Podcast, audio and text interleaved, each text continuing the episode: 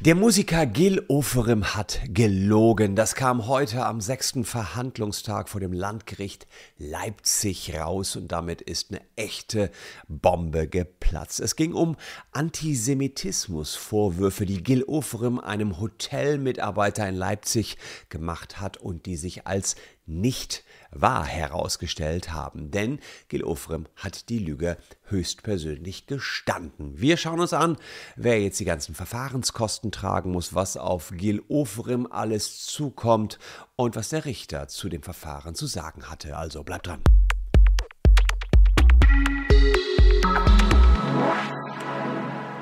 Hallo, ich bin Christian Solmecke, Rechtsanwalt und Partner bei WBS Legal in Köln und abonniert gerne diesen Kanal, wenn ihr zu neuen Rechtsfragen immer up to date bleiben wollt. Und bei der Causa Gil Ofrem berichten wir eigentlich schon ja, seit der ersten Minute, seit Gil Ofrem sein fragwürdiges Instagram-Video ins Internet gestellt hat. Es ging darum, dass er nicht vorgelassen worden ist an einer Schlange beim West Inn Hotel in Leipzig, sich dann auf ähm, ja, den Hosenboden gesetzt hat, draußen am Bordstein sein Handy genommen hat und gesagt, er wäre nicht reingekommen in das Hotel, weil der Hotelmitarbeiter gesagt habe, nimm erstmal deine David-Sternkette ab. Alles Lüge, wie sich heute herausgestellt hat. Sprich, Gil Oferim hat das Ganze recht weit vorangetrieben bis zum sechsten Verhandlungstag, bevor er dann die Wahrheit gestanden hat.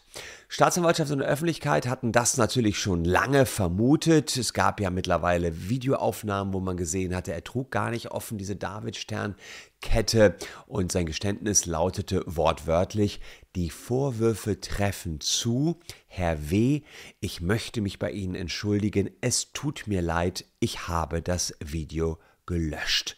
Er sitzt da mit gesenktem Blick, während er das sagt und ja, spielt oder hat seine Davidsternkette in der Hand. Und der Vorsitzende Richter Stadler, der fragt daraufhin den Hotelmanager, W., können Sie diese Entschuldigung akzeptieren? Ja, sagt der Hotelmanager. Ja, was das Gericht daraus gemacht hat, das zeige ich euch gleich. Fakt ist allerdings auch, dass ihr noch was machen könnt, indem ihr nämlich diesen QR-Code hier abfotografiert oder unten in der Caption mal äh, vorbeischaut. Da haben wir einen Link zu unserem dieser Datenleck-Checker. Bei dieser sind viele Millionen Kundendaten leider ins Darknet gelangt und über unseren dieser Datenleck-Checker findet ihr heraus, ob ihr auch einer von den Millionen Betroffenen seid. Und wenn ihr betroffen seid, versuchen wir 1000 Euro Schadenersatz für euch geltend zu machen. Direkt mal auschecken. Wir vertreten da schon tausende Leute gegen dieser und der Gag ist, ihr seid manchmal sogar dieser Kunden, ohne es zu wissen, beispielsweise weil ihr einen Mobilfunkvertrag bei Vodafone habt, die haben da mit denen gepartnert und dann wart ihr da bei dieser, ohne das eigentlich gecheckt zu haben. Also, das mal kurz auschecken. Ja, der Vorsitzende Richter Stadler, der führte heute aus, jetzt kommt das für uns gar nicht so unerwartet für die Kammer wie für die Öffentlichkeit, denn wir haben den Fall schon vorbereitet, sprich, die wussten schon Bescheid. Nach dem fünften Verhandlungstag gab es ein sogenanntes Rechtsgespräch unter allen Verfahrensbeteiligten. Hat die Kammer in Aufsicht gestellt, ja, wir könnten uns vorstellen, das Verfahren gegen eine Geldauflage einzustellen. Und der Deal, der sah so aus, die Kammer hat vorgeschlagen, das Verfahren vorläufig gegen eine Geldaufnahme von 10.000 Euro zu zahlen, an gemeinnützige Institutionen einzustellen. Hälfte geht an die jüdische Gemeinde zu Leipzig und die andere Hälfte dem Trägerverein des Hauses der Wannsee-Konferenz. Ja, die Staatsanwaltschaft hat dem Ganzen zugestimmt, Oferim hat zugestimmt und der Vorsitzende hat das Verfahren vorläufig eingestellt. Warum vorläufig? Ja, das ist 153 Strafprozessordnung. Da ist die vorläufige Einstellung geregelt. Bei Auflagen kann man sagen, die wahre Einstellung, die passiert erst dann, wenn man dann auch seine Auflagen erfüllt hat. Und hier steht, zur Erfüllung der Auflagen und Weisungen setzt die Staatsanwaltschaft dem Beschuldigten eine Frist. Hier war die Frist sechs Monate. In diesen sechs Monaten hat Oferim jetzt Zeit, die Knete zu zahlen. Und wenn er das tut, dann hat er Glück. Denn dann wird das Verfahren endgültig eingestellt. Das bedeutet aber auch, es erfolgt keine Eintragung ins Bundeszentralregister und er gilt offiziell nicht als vorbestraft. Ich muss sagen, sicherlich nicht der schlechteste Deal. Und das sagte auch Verteidiger Stevens zur Zeitschrift LTO. Für Oferim sei das im Hinblick auch auf die lange Verfahrensdauer und die Belastungen eine recht günstige Option gewesen, wenigstens ähm, ihm seine Verteidigung Äh, also sie hätten ihm dann auch zur Annahme des Angebots geraten, sagt die Verteidigung. Und äh, jetzt hat er nach Angaben von Stevens keinen juristischen Makel, erhält keine Eintragungen ins Führungszeugnis und formal gilt er immer noch als unschuldig. Ja, ist natürlich nicht verurteilt worden, Verfahren ist einfach eingestellt worden. Das sind die Vorteile, die dort vorausgestellt worden sind seitens des Verteidigers und warum er Oferim dann entsprechend auch geraten hat, den Deal anzunehmen. Apropos Deal, liebe Leute, falls ihr zufällig Bürokauffrau, Bürokaufmann seid oder Rechtsanwaltsfachangestellter, Rechtsanwaltsfachangestellte, dann schaut unbedingt unten auch mal in die Caption. Wir suchen händeringend Leute, Rechtsanwaltsfachangestellte, die uns unterstützen können. Haben mehrere Siegel haben wir bekommen als beste Arbeitgeber in Köln. Und auch wenn ihr nicht in Köln wohnt, könnt ihr für uns tätig werden, gerade als Rechtsanwaltsfachangestellte oder Büroaushilfen, Bürokaufmann, Bürokauffrau, auch remote könnt ihr uns unterstützen. Also geht auf die Seite unten in der Caption, vielleicht habt ihr Freunde, die einen Job suchen. Wir suchen wirklich händeringend noch mehr Leute und bei Eli Rhein könnt ihr euch dann entsprechend bewerben. Refas in Köln oder remote aktuell gesucht. Ja, was sagte der Vorsitzende Richter? Er sagte, es bedarf hier zur Wiederherstellung des Rechtsfriedens nicht der Verhängung einer Kriminalstrafe wegen der übergroßen öffentlichen Resonanz. Das muss man wirklich sagen. Alle Medien haben über den Fall berichtet. Die Bildzeitung hat das ständig auf der Titelzeile gehabt, wie auch andere wäre es hauptsächlich darum gegangen, zuverlässig festzustellen, was am 4. Oktober 2021 zwischen 19.20 Uhr und 19.45 Uhr, also in diesen 25 Minuten, an der Rezeption des Hotels West Inn in Leipzig wirklich geschah. Es ging also nicht so sehr darum, jetzt Ofrim wahnsinnig zu bestrafen, sondern die haben alle gerätselt, die Öffentlichkeit, ihr habt gerätselt, ich habe gerätselt. Jetzt musste durch so ein Strafverfahren festgestellt werden, was die Wahrheit ist und die sei zutage getreten, so Richter Stadler. Und deswegen sei auch ähm, man selbst davon überzeugt, dass Oferims Geständnis korrekt sei. Man hätte ja auch die Videos gesehen, die Zeugen gehört. Also alles spricht dafür, dass jetzt wirklich die Wahrheit ans Licht gekommen sei. Dann sei die Strafe nach Meinung des Richters nur noch von untergeordneter Bedeutung. Und zugunsten von Oferim hat das Gericht ja auch gewertet, dass er auch erhebliche Nachteile erlitten hat Dadurch, dass natürlich jetzt massiv auch über seinen Fall berichtet worden ist. Aber er sagte auch, er hat nicht unerheblichen Schaden angerichtet im Kampf gegen Antisemitismus in der Gesellschaft. Und deswegen habe diese Auflage, die Geldauflage, wo das Geld an die jüdische Gemeinde Leipzig geht, auch einen gewissen, wenn auch nur symbolische Abhilfe schaffen soll. Der Richter führte weiter aus, vor Beginn des Verfahrens ist viel darüber gesprochen worden, dass dieses Verfahren nur Verlierer haben wird. Dem ist nicht so. Das Verfahren hat Gewinner. Jetzt fragt ihr euch, hä? Oferim muss jetzt Geld zahlen. Der Hotelmitarbeiter steht auch schlecht da. Wo sind die Gewinner? Naja, er sagt erstens, Gewinner ist die Gesellschaft. Sie hat die Wahrheit erfahren. Auch ohne ein Urteil steht dieser Sachverhalt fest und allen Gerüchten, Mutmaßungen und Verdächtigungen ist damit der Boden entzogen worden. Nummer eins. Das ist das Gute an der ganzen Sache. Und durch das Geständnis hat auch der Hotelmanager Herr W. volle Rehabilitierung erfahren, so Stadler. Die Entschuldigung fanden die auch wert, äh, wertvoll. Sie sagen, eine Entschuldigung ist wertvoll. Ein Urteil ist anfechtbar, eine Entschuldigung ist nicht anfechtbar. Ja, und letztens auch Herr Ofrim hat mit seinem Geständnis und seiner öffentlichen Entschuldigung auf Wiedergutmachung ein etwas Positives erwirkt. Er hat gesagt, was er sagen konnte, das fiel ihm schwer. Er hat den guten Ruf des Hotelmanagers wiederhergestellt.